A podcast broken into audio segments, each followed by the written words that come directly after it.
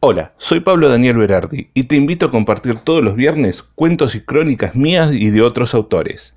Esto es Una historia más y hoy presentamos Sueños. Bueno, este cuento surgió cuando estaba cursando el segundo año de la carrera de diseño de imagen y sonido y nos pidieron que desarrollemos un cuento para realizar la tesis de tercer año. Para escribirlo me basé en la experiencia propia. En ese momento tenía un trabajo que no me gustaba para nada y soñaba con vivir de lo que hoy hago, que es escribir y hacer cine. Espero que lo disfruten. Sueños. Edmundo hace lo mismo todos los días. Se levanta a las 7 de la mañana, desayuna, lee el diario, escucha un poco de radio mientras se viste y se prepara para enfrentar el día. Ya en su trabajo, su jefe, un inepto que no tiene idea de lo que está haciendo, recarga el mundo de tareas. Llegada la hora de salir del mismo, no le cambia mucho la percepción del mundo. Todo se torna en un color grisáceo insoportable. Cuando llega a su casa, sigue con la rutina diaria de hacer la cena, mirar un poco de televisión y luego irse a dormir. Después de media hora de sueño, empieza a caminar por un lugar lleno de una especie de neblina muy espesa que no lo deja distinguir nada. Empieza a preguntarse dónde está y si es un sueño o no lo que está viviendo, cuando de repente divisa algo en medio de la bruma, una sola estela de color rojo que atrae su atención.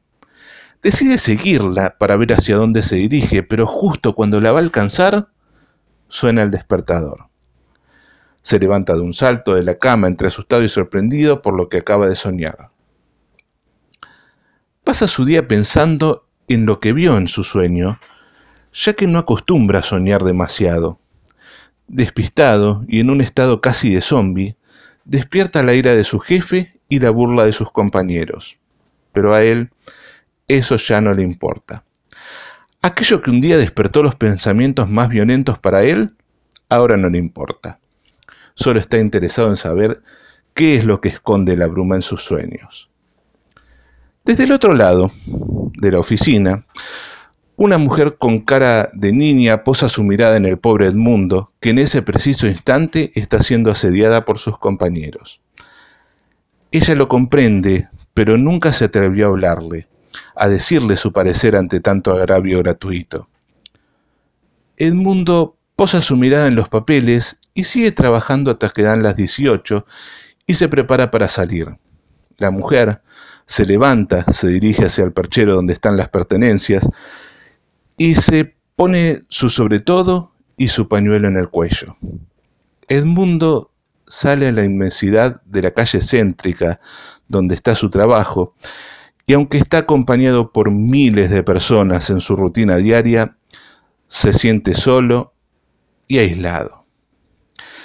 La mujer sale de la oficina en la que estuvo trabajando junto al mundo, mira hacia ambos lados, hacia el cielo, ve los nubarrones que se acercan, se acurruca en su sobre todo y se dispone a caminar. Edmundo decide romper la rutina diaria e irse a caminar por Plaza San Martín. La mujer, encaminada a la parada de su colectivo, no se da cuenta de que su pañuelo está por soltarse y perderse por los aires.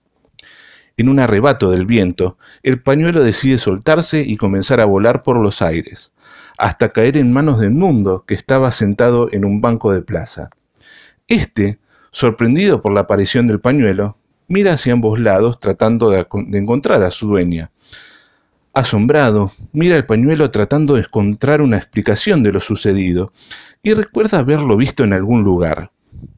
Nota que el pañuelo tiene algo extraño. Al tocar sus manos, un color empieza a nacer de él. Llega a su casa, coloca el pañuelo en una punta de la mesa que tiene en su living y empieza con el ritual de prepararse la comida y cada tanto mira de reojo el pañuelo que cada vez tiene un color más vivo. Termina de prepararse la comida, se sienta a la mesa y empieza a comer. El pañuelo está a punto de alcanzar el máximo de su color. El mundo asombrado deja caer el tenedor en el plato, se levanta de su silla y se encamina hacia el pañuelo. Lo toma y más asombrado aún, descubre que es del mismo color que la estela de su sueño. Ve en su mano grisácea resplandecer el rojo pañuelo. Su rostro esboza una sonrisa. Al día siguiente vuelve a la rutina diaria, pero esta vez con un pequeño detalle. Se lleva el pañuelo rojo con él. Mira a todo el mundo en la calle y nada parece fuera de lo normal, hasta que de repente, en una parada de colectivos, divisa algo a lo lejos que le llama la atención. Colores. Mira el pañuelo y este está más que fulgurante. Mira de nuevo hacia donde vio los colores y empieza a caminar más rápido e intenta esquivar a los peatones para alcanzar esos colores, pero no los consigue y los mismos se desvanecen en la multitud. Frustrado por no haber podido alcanzar los colores, sigue camino hacia su trabajo.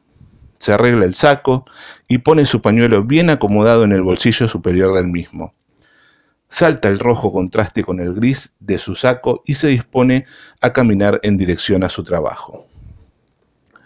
Entra al hall y toma la escalera para subir a las oficinas. Al entrar nota que algo anda mal. Todo el mundo está amontonado en el escritorio de su compañera, impidiendo que Edmundo la vea. Cierra la puerta y el golpe que da hace que los demás se den vuelta y lo miren con el mismo asombro que, con que miraban a su compañera. Edmundo no entiende la actitud de sus compañeros y decide ir a su escritorio sin decir una sola palabra. Se sienta, cruza las manos entre sus piernas y nota que sus compañeros lo siguen mirando. Entonces Edmundo decide no darle importancia y seguir con los preparativos para comenzar el día laboral. Cuando decide ponerse a escribir en su PC, nota que sus manos están rosadas y que todo su cuerpo ha sido invadido por colores. Asombrado, mira a los demás que siguen con su tono, con su tono grisáceo normal.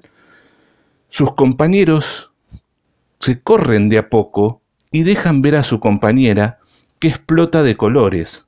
Se miran, el tiempo se para, todo lo demás pierde importancia y están ellos dos solos en el mundo.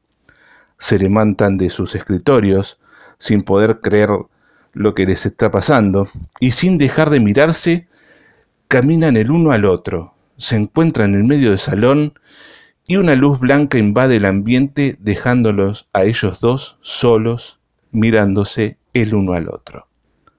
Fin. Bueno, y así llegamos al final del primer cuento. Y no te olvides de seguirme en mi Instagram, arroba yo soy Pablo B. Y si te querés contactar conmigo, hacelo en mail, una historia más podcast arroba gmail.com. Hasta el próximo capítulo. Nos vemos.